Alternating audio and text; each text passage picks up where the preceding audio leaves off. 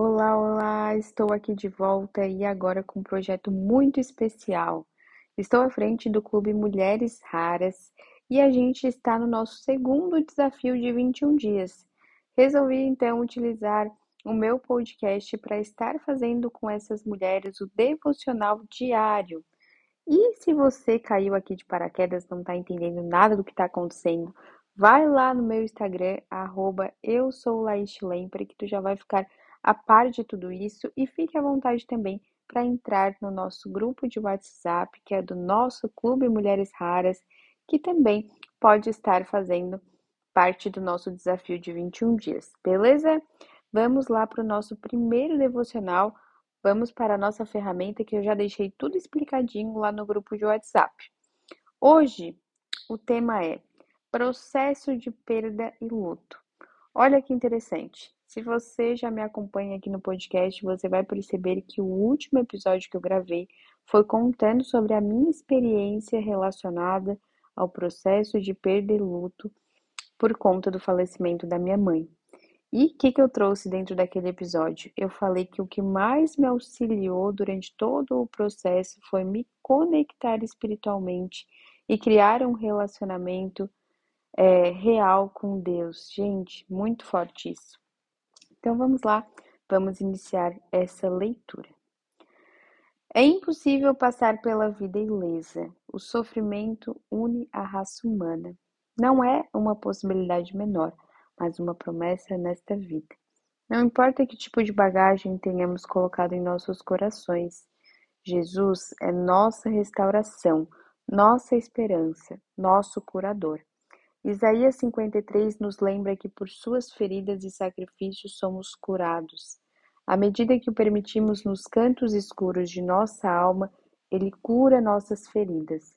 Nós vemos a vida através de nossas perdas e dores, nublam nossa capacidade de nos relacionarmos, amarmos, recebermos e crescermos. Se as ignorarmos e as deixarmos apodrecer sobre a superfície do nosso coração, isso causará danos inimagináveis em nossas crenças sobre nós e nossas crenças sobre Deus. Muitas vezes usamos nossa perda e tristeza como um espinho na carne que nunca será removido.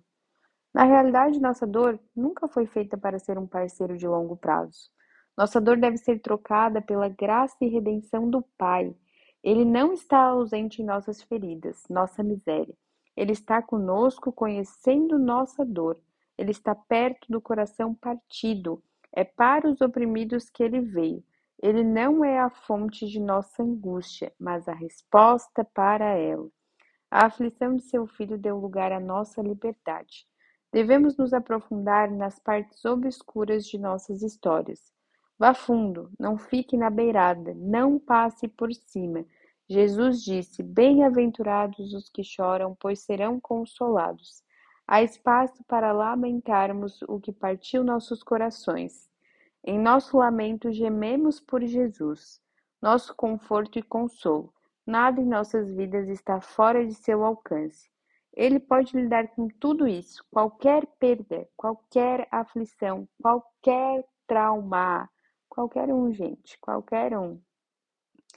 Hoje é o dia de você identificar a fonte da sua ansiedade, do seu estresse, da sua perda e do seu luto.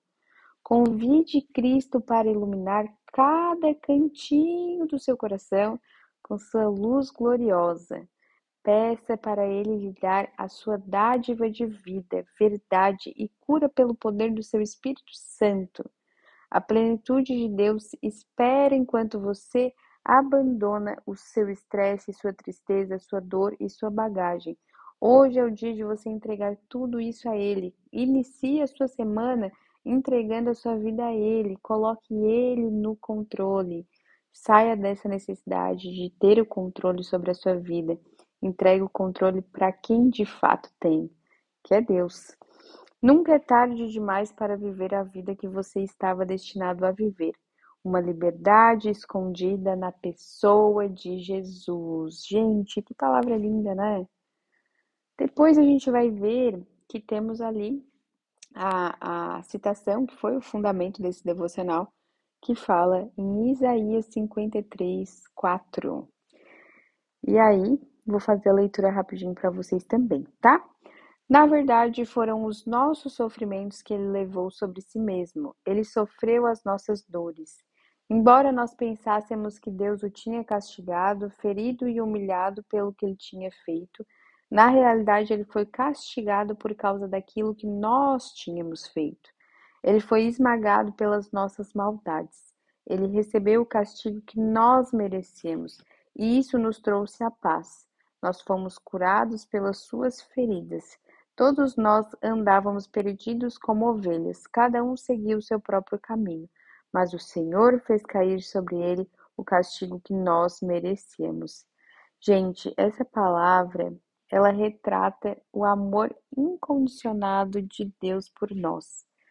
Se você ainda não experimentou desse amor na prática, eu te convido a fazer esse devocional durante os 21 dias que eu tenho certeza que quando você chegar lá, você já vai ter firmado um relacionamento com Deus, você vai se sentir mais conectada e você vai experimentar desse amor dele e você vai ver o cuidado dele para com a tua vida nos mínimos detalhes, gente.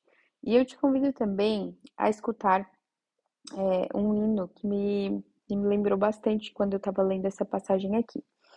É, que amor é esse? Tu vai colocar no Spotify já vai aparecer. Eu esqueci o nome ali da cantora, mas é o nome é que amor é esse. Gente, maravilhoso. Temos mais uma passagem aqui, que é Salmos 147, 3. Ele cura os que têm o coração partido e cuida das suas feridas. É verdade. Temos uma última aqui, Mateus 5:4. Felizes são os que choram, pois Deus os consolará. Então essa é uma certeza que você tem que ter na sua vida. Não importa o que está te acontecendo, pode ser a pior coisa do mundo, mas pode ter a certeza que você jamais estará sozinha. Ele estará contigo, te consolando em todo o tempo. E esse foi o devocional de hoje. É, espero que vocês tenham gostado. Às vezes a gente não tem o hábito de ter esse relacionamento diário com Deus e o devocional é uma forma maravilhosa, tá certo? É, então a gente se vê amanhã para a gente fazer o nosso segundo devocional. Até amanhã, gente!